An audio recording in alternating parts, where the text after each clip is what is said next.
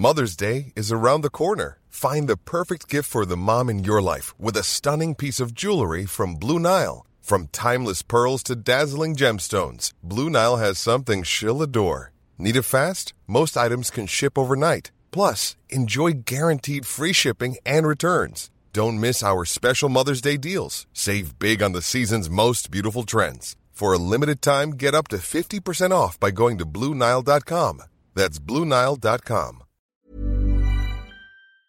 Ich dachte dann, boah, wenn es das jetzt war, du hast, du hast überhaupt nicht gelebt. Du hast ja nur gearbeitet. Du hast Werte geschaffen, viel angesammelt, aber, aber wirklich frei warst du nie und, und gelebt hast du eigentlich auch nie so wirklich.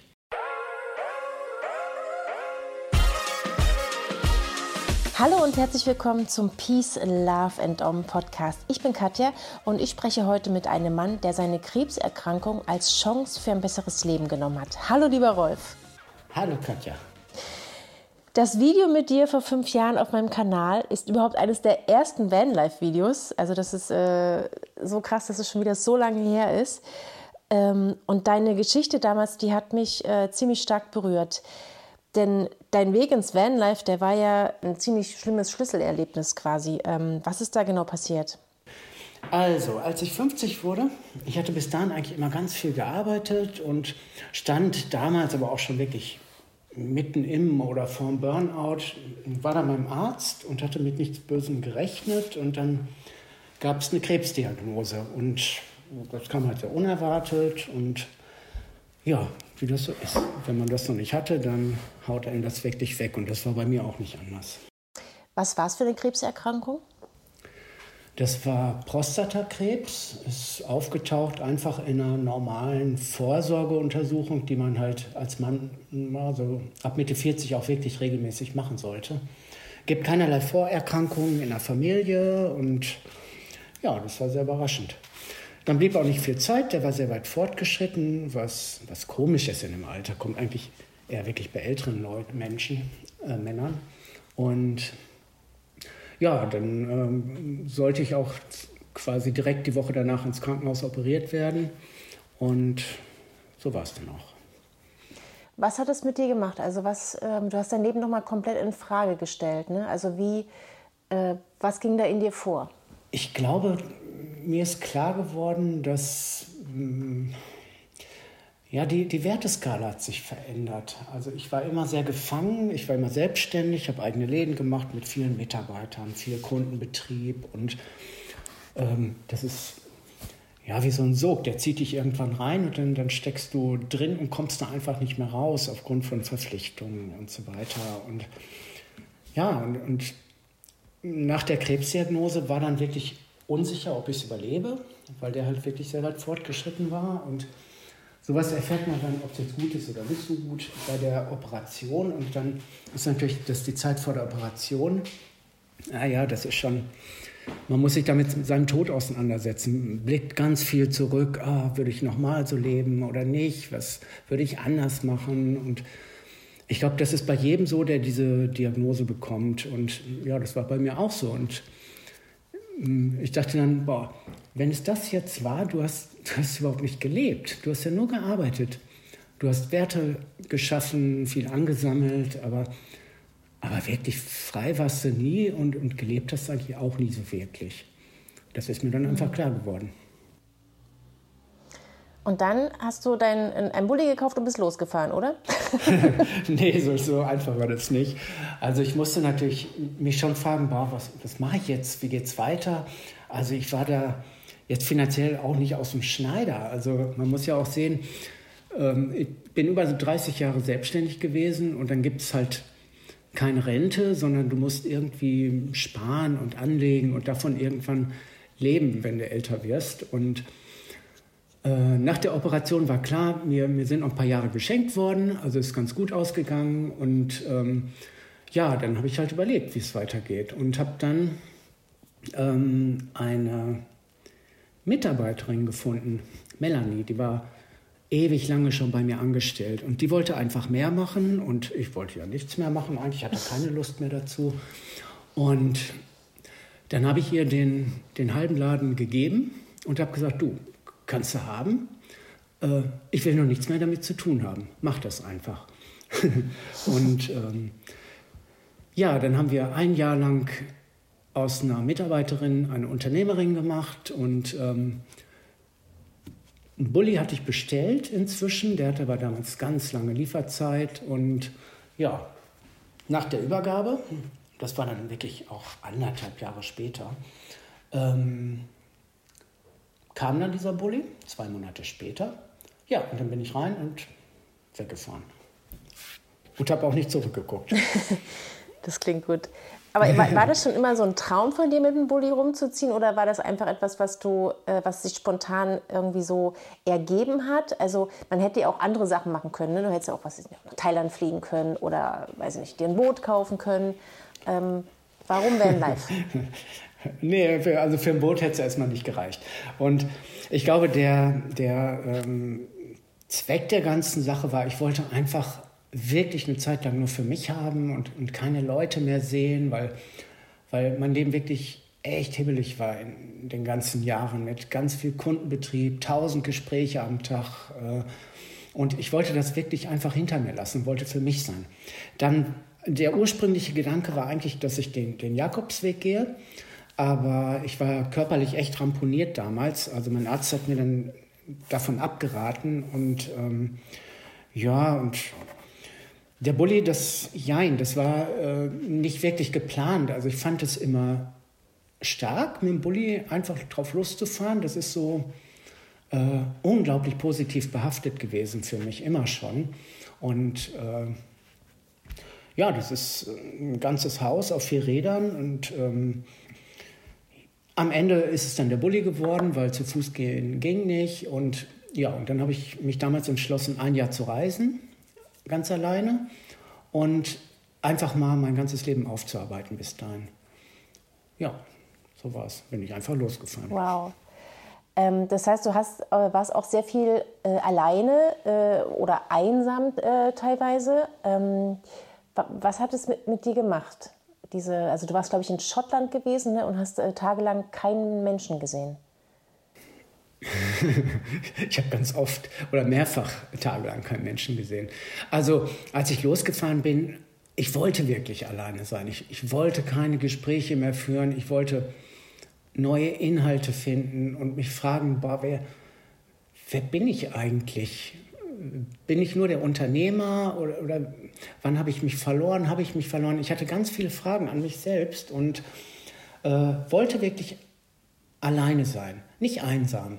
Ähm, nach einer Zeit ist es dann einfach so. Du bist lange Zeit alleine und dann hast du irgendwann ähm, dir alle Fragen beantwortet oder es kommen neue, mit denen du alleine nicht weiterkommst.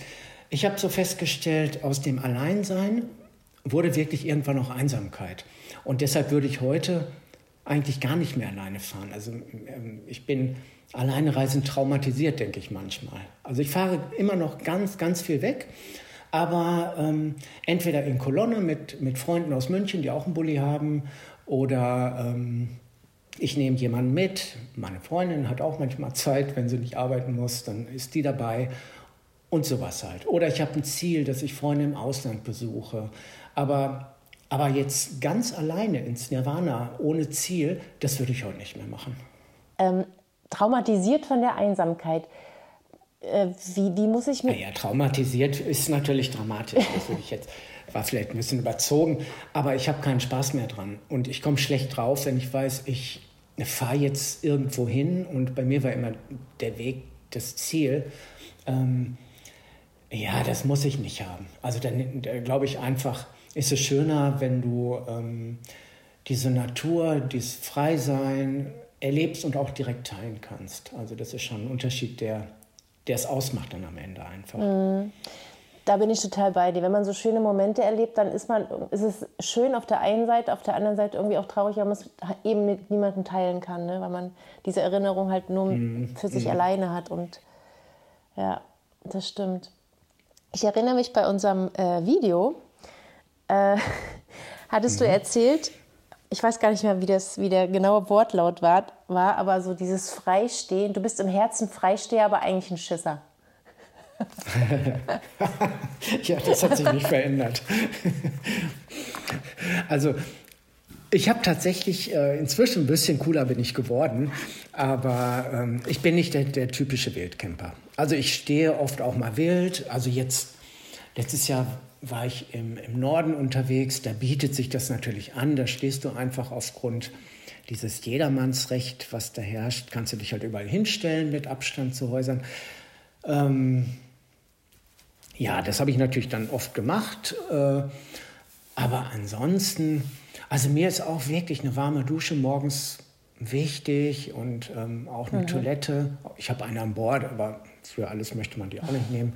Ähm, ja, also ein bisschen cooler bin ich geworden, aber wirklich cool, äh, das wird und, und wovor hattest, äh, hast du dann, also hast du dann Angst irgendwie, dass da Leute kommen oder ist es einfach nur diese Unbequemlichkeit?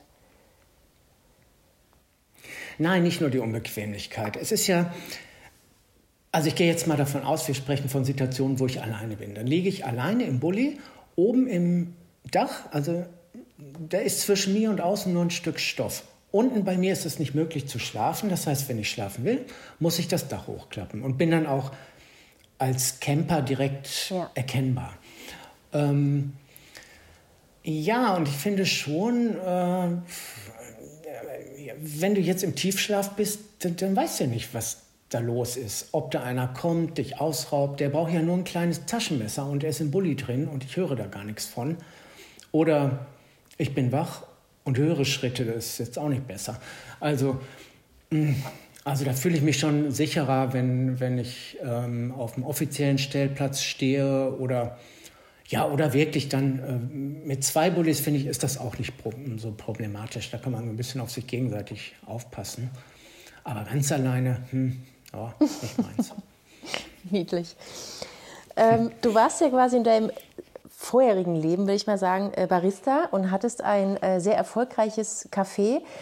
Und ähm, gibt es etwas in deinem Bulli, worauf du auf gar keinen Fall verzichten kannst, was aber irgendwie ähm, ja, nicht jeder hat? ähm, also seit unserem Video vor fünf Jahren ist mein Bulli ein anderer. Der ist, ähm, also ich will jetzt Sternstunden der Arroganz. Ich habe den wirklich zur Perfektion gebracht. Also der ist äh, so viel Zeug drin mittlerweile. Also als Barista, klar, ich habe eine mobile Espressomaschine. Meine Bellmann, die nutze ich auch oh, immer noch so selten wie früher, aber sie ist an Bord. Was aber wirklich richtig cool ist, da bin ich auch ganz stolz drauf, das ist ähm, meine Luftfederung.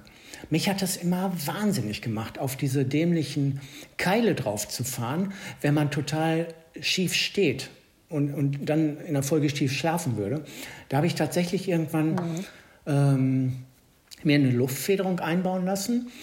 Und die hat eine Fernbedienung und wenn ich schief, schief stehe, dann kann ich einen Knopf drücken für Autonivellierung und dann fährt der Bulli sich gerade genauso in die Waage und das ist der Knaller. Der spart so viel Nerverei und hin und her fahren und super. Ich liebe meine Luftfederung. Ansonsten habe ich. Ach, das ist ja krass. Ja, das ist der Knaller. Ich wusste gar nicht, dass es sowas gibt. Das ist, habe ich unterwegs mal jemanden äh, kennengelernt, der hatte sowas und das der stand gerade, aber hinten war der, der Radstand so ganz anders als vorne. Und dann habe ich ihn gefragt und der hat mir das erzählt. Und dann habe ich ein bisschen recherchiert und habe tatsächlich einen drei Städte weiter hier gefunden, der sowas einbaut. Ja, dann habe ich das irgendwann machen lassen. Tolle Sache. Super. Das ist echt irre. Das habe ich auch noch nie gehört. Also es ist wirklich sehr lustig, weil ähm, ich weiß gar nicht, wie viele Van, Vanlife-Videos es auf meinem Kanal gibt. Also, weiß nicht, an die 200 vielleicht. Und jedes Mal, wenn ich jemanden filme, gibt es irgendetwas, was ich noch nie gesehen habe. Was Kleines, was Großes, was, also, und das ist jetzt etwas schon wieder, was ich dazugelernt habe. Das heißt, dieses Auto bewegt sich dann nochmal? Also es fährt, also die Räder rollen nicht, aber, oder wie muss ich mir das vorstellen? Naja, man parkt, man zieht einen Zündschlüssel raus und dann drückt man auf der mhm. Fernbedienung einen Knopf, Auto-Leveling, und dann ist vorne so ein Kompressor oder unterm Auto, ich weiß gar nicht, der springt dann an und dann bringt der Wagen sich eigenständig in die Waage. Und der ist völlig gerade dann. Toll. Das ist irre. Ja. Was kostet sowas? Ist wahnsinnig teuer. Also ich glaube, das hat um die 7.000 oder 8.000 Euro gekostet. Ich habe mich auch lange mit rumgequält, aber boah, das war es mir einfach wert. Also das ist High-End. Absolut komfortabel. Ja, ja. Das haben wahrscheinlich diese ganz großen Wohnmobile, die so, also so eine halbe Million kosten. Ja, ja äh, die haben das drin inklusive. wahrscheinlich. Auch ähm, ähm, Limousinen, sowas wie S-Klasse Mercedes oder so, die haben das alle eingebaut. Ganz cooles Ah. krass. Feature, bin ich sehr stolz drauf. ja. Ähm, du bist ja auch Teil meines Buches. Du bist tatsächlich auch sogar die zweite Geschichte ähm, in meinem Peace, Love and Om Buch. Mhm. Und als wir uns, ähm, ich glaube letztes Jahr haben wir da telefoniert, Mhm. ähm, als wir uns unterhalten haben, hast du einen Satz gesagt, der, den habe ich bis heute äh, nicht vergessen und der ist für mich so ein bisschen, ähm, also ich finde den klasse. Du hast gesagt, ähm, ich habe zwar Krebs, aber ich bin glücklich. Und bei vielen ist es nicht, das, also viele sind nicht mal glücklich, auch ohne Krebs. Und das war so, wo ich dachte so, wow. Ähm, würdest du, also wie, wie siehst du dich heute? Wie ist deine, dein, dein Gesundheitsstatus? Wie ist, wie ist äh, der heute und ähm, dein, dein Glück? Puh, das sind ja schwierige Fragen. Also der Gesundheitsstatus, ähm, ja, der beschäftigt mich schon. Ähm, ich habe Krebs, das wird auch nicht mehr weggehen. Ähm, mein Glück ist, der, der wird kontrolliert.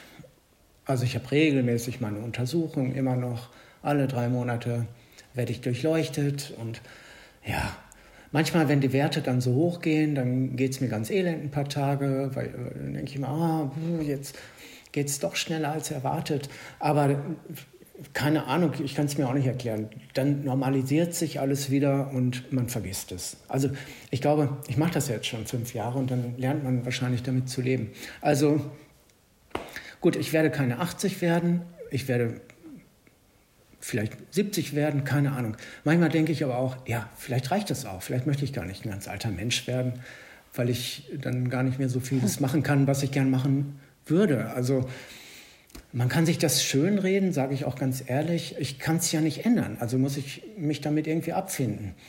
Die Folgen der ganzen Geschichte merke ich schon, äh, aber auch da, ich meine, dafür habe ich ja wirklich viel anderes Glück im Leben. Ich bin wirklich frei. Also ich habe in den letzten fünf Jahren ähm, mich da sehr mit auseinandergesetzt. Was ist wichtig im Leben?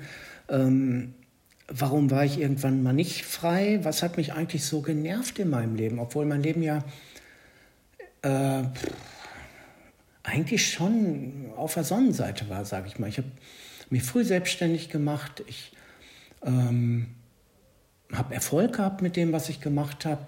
Ähm, das war immer alles gut. Und trotzdem habe ich nicht vergessen, dass ich äh, auch vor der Krebsdiagnose wirklich alle war. Ich, ich konnte nicht mehr. Also ich war wirklich richtig ausgebrannt. Also richtig alle. Also so ging es sowieso nicht weiter. Und naja, ich denke oft, der Krebs, der war dann das Druckventil, was geplatzt ist vielleicht. Ähm, keine Ahnung, ob ich da sonst aus, aus dem ganzen Ding da rausgekommen wäre. Und das, dass ich es gemacht habe und geschafft habe und das alles auch mit meiner Partnerin im Laden, dass das so, so super geklappt hat, das ist schon wirklich ein Glück, wo ich auch wirklich dankbar sein kann und bin. Weil das, da sind viele Sachen auf dem Weg, die, die können schief gehen und die sind bei mir ähm, nicht alle schief gegangen. Also da ist vieles eigentlich auch wirklich gut gelaufen. Ja. Insofern kann ich heute sagen, ja, ich bin ein, ein wirklich, ich glaube, ich bin so frei, wie man in diesem Land lebend frei sein kann. da gibt es ja auch seine Grenzen. Aber ähm, habe meinen Preis dafür natürlich auch bezahlt, auf die eine oder andere Art. Ja, genau, ich wollte gerade fragen, ob du jemals an diesen Punkt gekommen wärst, der Freiheit und dieses Freiseinsgefühl äh, ohne deine Erkrankung. Viele Sachen kannst du nur aus der Distanz beurteilen, denke ich heute. Und ähm, ja, ja, ich habe in den letzten Jahren äh, natürlich auch viel über, ja, über unsere Gesellschaft nachgedacht. Was, was ist das eigentlich hier? Wir sind ein Industrieland, klar. Ich war immer Teil davon als kleiner Unternehmer. Und ich denke oft, ja, gut, wir sind nicht Schweden oder Norwegen, wir sind Deutschland, wir sind eines der großen Industrieländer und wir zahlen einfach auch in unserem, jederzeit in seinem Leben, der hier lebt, glaube ich, echt auch einen hohen Preis dafür. Das ist die Frage, ist es uns das wert oder nicht? Und die Debatte ähm, mit Nachhaltigkeit, Klima und so, ich will jetzt das fast nicht aufmachen, das kommt jetzt ja zunehmend hoch und ähm, ich denke schon, man kann da vieles in Frage stellen, ob immer nur das Streben nach, nach, nach Leistung, nach mehr Gewinn und ähm, nach Funktionieren und Vorschriften und Verwaltung und ob das, ob das wirklich toll ist, ob das das Richtige ist. Ich glaube nein. Ich glaube, man kann anders leben. Also ich denke heute, ähm, ja, weniger ist mehr. Also wir, wir verlieren unsere Lebensqualität für, für einen höheren Lebensstandard in Form von ja, mehr Besitztümern, keine Ahnung, was man eigentlich macht mit dem ganzen Geld, was man verdient. Also da hat sich meine, meine Sicht auf die Dinge schon sehr verändert in den letzten Jahren. Ich habe auch mein Leben selbst total abgespeckt. Mhm. Also ich hatte ein Haus, habe das Haus verkauft, habe jetzt eine Wohnung. Ähm, und das ist wunderbar. Also ich, ich habe wirklich das, was ich brauche. Also ich habe jetzt, naja, ich bezeichne mich oft als Luxusminimalist. Also ich, ich habe nicht viel, aber die Sachen, die ich habe, die, die bedeuten mir was und die sind toll. Also ja, also mir ist immer schon wichtig, äh, wenn ich mir was zulege, wenn ich jetzt in Konsum gehe, also wenn ich jetzt einkaufe, dann will ich bei diesem Produkt in der Sparte eigentlich das Beste vom Besten haben. Das hat einfach den Vorteil, ja gut, ich habe es dann und ich muss nie wieder drüber nachdenken. Das heißt, ich kaufe dieses Ding einmal und gut ist. Und das finde ich ganz beruhigend. Im besten Fall. Mhm. Und das, das ist vom Kochlöffel bis Pfeffermühle, das kannst du auf alles anwenden. Also ähm, dieser Massenkonsum, dass du jetzt, ach, ich will jetzt auch nicht, also das sind auch wieder Sternstunden der Arroganz, ich weiß das. Ähm, aber ich kann mir jetzt ähm, eine, eine, keine Ahnung, einen Salzstreuer bei Ikea kaufen und weiß, ja gut, der funktioniert, ist okay, aber, aber wirklich High-End, das Ende der Dinge in Sachen Salzstreuer ist er nicht. Und mich persönlich wird das immer wurmen. ja, das ist wirklich so. Also ich finde das ganz beruhigend. Und, und ich habe hier einen Salzstreuer, oh, den nehme ich in die Hand und freue mich drüber. Und ja, der ist mir wichtig. Und, und das ist jetzt nur ein Beispiel. Also das kannst du wirklich auf alles anwenden. Was muss denn ein Salzstreuer können? der muss mich einfach begeistern. Der muss anders sein, der muss schön sein. Als Salzstreuer ist jetzt so ein Beispiel. Ich bin mir nicht mal sicher, ob ich einen habe. Aber ich habe hier so einen, so einen Kakaostreuer. Den liebe ich über alles. Der ist komplett aus Kupfer. Den habe ich in Paris gekauft, in so einem äh, Küchenladen, der nur Kupfersachen hatte. Und ich habe den noch nie wieder gesehen. Super Ding. Freue ich mich jeden Tag drüber. Benutze ich gar nicht, aber freue ich mich drüber. das nächste Teil, was du hast und nicht benutzt. ja. Oder Teekannen. Also es gibt tausend Sachen. Also ich habe wirklich, ich habe nicht viel, aber die Sachen, die ich habe, die sind mir wirklich sehr wichtig. Und das, das ist ähm, sehr beruhigend oder das gibt mir einen ganz tiefen Frieden in mir drin. Also ich muss nicht meinen Tag damit verbringen, äh, was weiß ich, äh, mit dem Empfinden vom Unglück, was ich alles nicht haben kann. Sowas. Hm. Naja, wir driften ab. Bist du denn noch äh, Teilhaber deines, deines Cafés oder äh, wie, was hat sich da entwickelt? Ja, bin ich noch. Ähm, Jetzt in Corona war das auch eine schöne Sache. Ähm, wir hatten ja ewig zu. Wir haben achteinhalb Monate den Laden zugehabt insgesamt. Irre. Und ähm, da ich ja alleine wohne, da war, kam auch wieder dieses Thema Einsamkeit hoch. Ich fand den ersten Lockdown irgendwie noch cool. Das war ja wie so ein, wie so ein Abenteuer, kein Auto zu hören. Und das fand ich toll irgendwie sogar. Also fand ich wirklich schön, muss ich sagen, so schrecklich das ist. Ähm, aber im Laufe der Zeit äh, war es ja schon so, ich kam mir schon sehr isoliert vor. Und ähm, Ausgangssperren, und es ist ja furchtbar, wenn du alleine wohnst. Und da fand ich das immer toll, dass ähm, ich morgens dann in den Laden gehen konnte und wir haben dann ähm, irgendwelche Geräte auseinandergebaut, geputzt und, und immer so zu, zu zwei, zu dritt. Das war toll, das hat wirklich Spaß gemacht. Also war ich ganz dankbar für, dass ich da helfen konnte. Hm, eine kleine Abwechslung, ja. Mhm. Aber ähm, also reicht es denn, um, um dein Leben zu finanzieren oder äh, wie, wie muss man sich das jetzt vorstellen? Also du arbeitest jetzt nicht mehr aktiv äh, im, im Geschäft? Nee, aktiv bin ich äh, äh aktiv bin ich nicht mehr im Laden. Ich bin ja äh, wären wir in Amerika, dann würde das so, so, ein Titel sein wie Senior Vice President oder so, irgend so ein Kram. ähm, nein, ich berate schon. Wir, wir, Melanie und ich, wir, wir telefonieren jeden Tag. Bauliche Sachen mache ich immer noch gerne, weil ich gerne baue. Ähm, Gestaltungsfragen und Design, wenn wir irgendwas umrüsten oder verändern, das ist nach wie vor so mein Bereich. Ähm, das sind aber alles Sachen, die ich mir zeitlich frei einteilen kann. Also ich ähm, kann jeden Tag sagen, so, ich hau morgen zwei Monate ab. Also dem steht nichts mhm. im Wege. Und das ist, das ist mir wichtig. Finanziell ist ähm, ja, also ich komme zurecht. Ich habe ja, kriege ja immer noch meine, meine, mein Einkommen daraus und ähm, davon kann ich gut leben, weil ich habe auch wirklich nicht viel Ausgaben. Also das meine ich auch mit alles runtergeschraubt und optimiert. Ich habe ganz wenig fixe Kosten. Ähm, ja, und wie, wie heißt es immer? Reichtum ist, wenn du mehr hast, als du brauchst. Insofern bin ich reich aus in der Definition heraus. Ja. Und ähm, ich habe eigentlich auch immer sehr sparsam gelebt mein Leben lang. Oder na, sparsam, weiß ich nicht. Äh, Sternstunden der Arroganz. Nein, aber ich habe ähm, immer viel gespart und habe das immer in Aktien angelegt. Und ähm, das ist auch da. Und das habe ich bisher noch nie gebraucht. Also ich habe Ersparnisse, die ich bisher noch nie gebraucht habe. Und das ist eigentlich, finde ich, sehr beruhigend. Ja, das stimmt. Na, gerade wenn man dann auf die Rente zugeht. Ach, bin ich doch schon. Du bist schon Rentner? Ich fühle mich wie ein Never. Rentner. Naja, wenn man aber wenn du morgens nicht zur Arbeit musst oder sonst irgendwie was musst, dann, dann bist du ja Rentner. also ist natürlich ein grauenhaftes Wort, aber Mann, ich, äh, ja, ich werde doch bald 60, ich bin Rentner, ich muss mir dann gar nichts vormachen, man kann das nicht mehr schönreden. Ich bin Frührentner. Boah, Frührentner, das, naja, ich weiß nicht. Das klingt noch, noch schlimmer. Das ist alles furchtbar. ja. ja. Was hast du denn noch so für Pläne, wenn du dann Rentner bist? Also die Pläne sind natürlich nach wie vor viel Reisen. Ich reise immer noch sehr viel.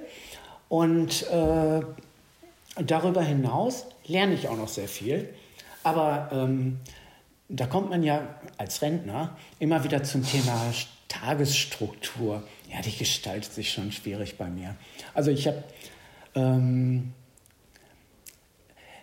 mein Leben ja so gebaut, dass ich völlig frei von Verpflichtungen bin. Das war mir wirklich wichtig. Äh, ich glaube, das ist, weil ich ja im Grunde aus dem Burnout komme, äh, habe ich erstmal alles abgebaut, was mich nervt. Also ähm, ich treffe keine Menschen mehr, die mich nerven oder die, wo das Treffen nur eine Pflicht ist. Also ich treffe Freunde und mehr nicht und Familie.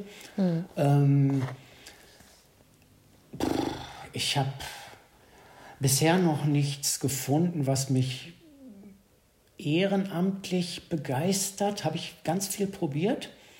Ich wollte mich da wirklich äh, in, in verändern in die Richtung, dass man nicht nur auf naja, wirtschaftlichen Erfolg hinarbeitet, so wie ich es früher immer gemacht habe. Ich wollte mich da eigentlich umdrehen und, und verändern auch, aber ich müsste lügen. Also ich habe einiges probiert, bisher hat mich aber echt noch nicht so richtig begeistert. Das kann natürlich jetzt auch sein durch diesen Wust an Krisen, die wir jetzt jahrelang mit uns rumschleppen. Aber das fand ich schon anstrengend und das hat mich auch tut es auch immer noch sehr, sehr frustriert. Also das ist, finde ich, ganz erschütternd, was da alles so passiert die letzten Jahre. Da hat man ja so, nicht nur ich, wir alle, echt eine Menge Urvertrauen in die Welt verloren irgendwie. Ne? Das ist richtig. Also, tja. Und ähm, oft denke ich nur, boah, hoffentlich geht dieser Spuk mal zu Ende. Das kann ja alles nicht wahr sein. Also irgendwo zwischen verseuchter Welt und, und äh, Klimakatastrophen und Kriegen, ja, da fällt es mir oft schon schwer, ähm, mich jetzt auch auf äh, die Zukunft zu freuen, auf die nächsten Reisen zu freuen, weil mir kommt alles gerade total eingeschränkt vor. Ja, Früher bist du immer auf, genau. Ja, ich hätte es früher immer auf Corona geschoben und mittlerweile denke ich, brr, das, äh, das Problem liegt eigentlich viel tiefer. Also ich habe da auch keine Lösung. Schwierig.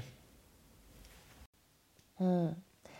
Hat man denn aufgrund der Klimakrise dann irgendwie so ein, ein schlechtes Gewissen, wenn man, wenn man mit, dem, mit dem Bulli irgendwo hinfährt? Also hast du das äh, oder, oder ist das eher, eher was anderes, was dich da so hm, blockiert im, im Pläne machen oder?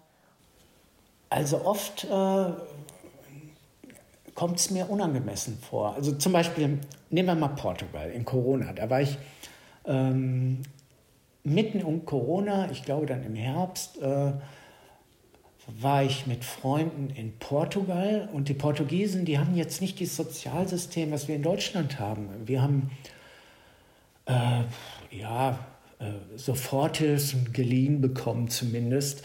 Ähm, also so, dass es irgendwie weiterging und, und man ähm, noch irgendwie durchkam.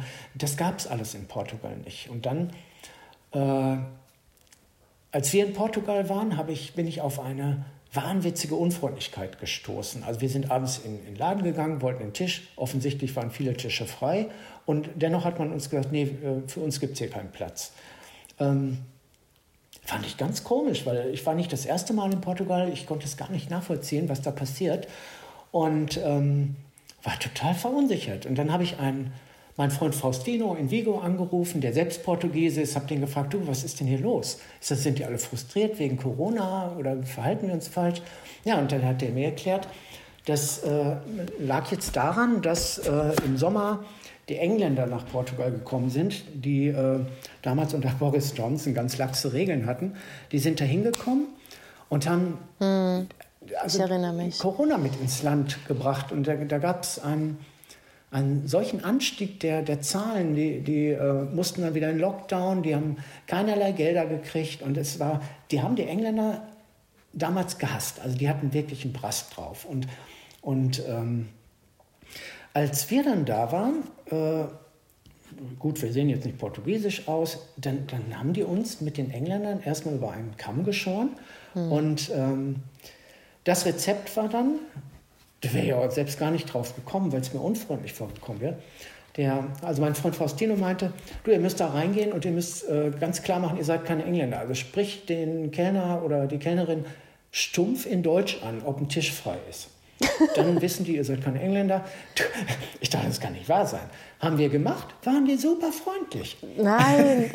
also ganz, ganz schräg fand ich das, ähm, was das mit den Menschen so macht. Und ja, also ich finde, das, das widerstrebt mir. Im Ausland äh, äh, stumpf mich als deutscher Tourist oder Reisender da äh, vorzustellen. Aber ja, in dem Fall hat es dann wirklich geholfen und ja, das ging dann. Wie diskriminierend. Ich, ich, weiß, also ich weiß nicht, wie lange sich das ja, dann ja. hält. Ne? Ich meine, die haben jetzt oder hatten einen, einen Hass auf die Engländer. Und die Frage ist, ist man dann voreingenommen sein Leben lang, weil die Engländer haben ja damals und so wie wir das ja als Deutschen ja auch noch äh, 80 Jahre äh, mhm. später von einigen äh, Seiten ähm, spüren, äh, das, mhm. das ist doch doof. Ja, also ähm, Diskriminierung trifft es schon. Also mir ist das noch nie begegnet und ja, man, man kam sich echt schäbig vor und ich verstehe auch vieles seitdem besser. Wenn man das mal selbst erlebt hat, ähm, ja, sieht man vieles mit anderen Augen. Also ich glaube, ich bin jetzt auch freundlicher zu allen. Und offener, noch freundlicher, noch offener. Noch freundlicher. Tja. naja, ich bin jetzt, ich habe keine Vorurteile oder nur wenige und ähm, ich stelle jetzt öfter mal in Frage. Aber ich bin Rentner, ich bin alt. Alte Männer, die haben immer Vorurteile, dürfen die auch. Das ist so. Ach, das ist Männer dein, dein ab 40 werden starrsinnig, habe ich mal gehört. Ja, genau. Nein, ich habe mal gelesen, dass, ähm, äh, dass Männer ab Mitte 40, das ist biologisch irgendwas im Gehirn, äh, wissenschaftlich bewiesen, Männer ab 40, die sind im Denken nicht mehr so flexibel. Und dieses Starrsinnige, was viele alte Männer ausmacht, ja, das ist äh, biologisch begründet, also anatomisch nachvollziehbar.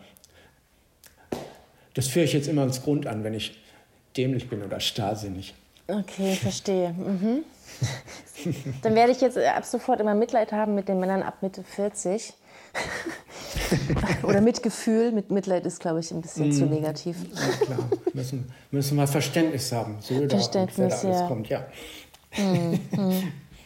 Wo du vorhin gefragt hast, was ich denn für Pläne habe und wie ich in die Zukunft blicke. Und ich, ähm, ich, ich glaube wirklich, ich habe alles, was ich erleben wollte, das habe ich gemacht inzwischen. Also wenn ich jetzt äh, morgen sterben würde, boah, dann wäre das schon schade. Ich wäre ganz traurig über viele Sachen, äh, wie sich die Welt so entwickelt. Ich würde da gerne noch ein paar Jahre dabei sein. Aber im Grunde müsste ich jetzt nicht schreiend auf dem Sterbebett liegen oder, oh nein, ich wollte doch ganz anders leben.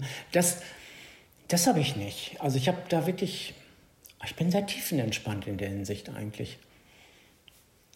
Und das wiederum ist ja äh, eigentlich, vielleicht ist das Glück. Ich weiß es nicht. Also mir fehlt nichts. Ich, ich habe nicht den Eindruck, ich müsste irgendwas jetzt unbedingt noch nachholen, machen. Nö, das kann ich nicht sagen. Also ich lebe sehr im Jetzt. Alles ist gut. Das klingt toll. Du hast deinen dein Frieden gemacht mit dir. Manchmal. ähm, wo gibt es denn den besten Kaffee der Welt bzw. Deutschlands? wenn man mal deinen Café besuchen möchte, in dem man dich höchstwahrscheinlich nicht findet, aber nur damit man mal weiß, hey, hier hat der Rolf mal gearbeitet. also, das ist, ähm, mein Laden ist in der Bielefelder Altstadt und äh, da gibt es eine Straße, die nennt man in Bielefeld den Kaffeestrich. Wirklich. Okay. und da sind wir tatsächlich äh, nach Corona jetzt der einzige große Coffeeshop, der übrig geblieben ist. Oh. Also gerade hat ein Nachbar von uns äh, die Segel gestrichen. Ist sehr schade. Ähm, ja, da findet man uns. Und ja, der beste Kaffee der Welt. Obwohl irgendwo in Italien habe ich auch mal einen ganz guten gehabt. das war der Aber, zweitbeste. Aber es ist schon, ähm, naja, also wir haben einfach eine, eine nach wie vor eine wunder, wunderschöne Atmosphäre bei uns im Laden. Ich glaube, das macht das einfach aus. Sehr, sehr schöne Atmosphäre. Da kannst du allein hingehen und oder triffst dich in einer Gruppe. Ähm, es ist eine schöne Akustik, ein tolles Licht, äh, schöne Farben, schöne Menschen. Es ist wirklich ähm, bunt und schön und lebendig und es gibt immer was zu gucken und ja, ja, ich liebe den Laden. Ich bin auch ähm, tatsächlich doch noch anzutreffen da, so ist das nicht. Hm. Na, vielleicht komme ich mal äh, durch Bielefeld gefahren äh, im nächsten Jahr und dann komme ich mal auf einen Kaffee vorbei. Lieber Rolf, ich fand es total schön mit dir, ähm, dieses kleine Update. Und also ich glaube, die meisten kennen dich tatsächlich nicht ähm, vom, vom YouTube-Kanal, weil das einfach schon sehr, sehr lange her ist, das Video. Aber genau deswegen werde ich es jetzt in den Shownotes verlinken, damit man dich äh, und dein, dein Bulli nochmal äh, quasi in echt sieht. Dann lass uns auf bessere Zeiten hoffen, dass 2023 die eine oder andere Krise wirklich mal abgehakt wird und, und wir sehen, dass es besser wird und die Menschen was verstanden haben. Also die Menschen haben es verstanden, aber dass es auch in der Politik ankommt. Ja, ich wünsche mir echt, dass, dass wir das wieder in Ordnung bringen, soweit wir es jetzt noch können. Dass man wieder mit Spaß auch mal Scheiß machen kann. Einfach ins Auto und nach Südeuropa fahren kann, ohne ein elend schlechtes Gewissen haben zu müssen.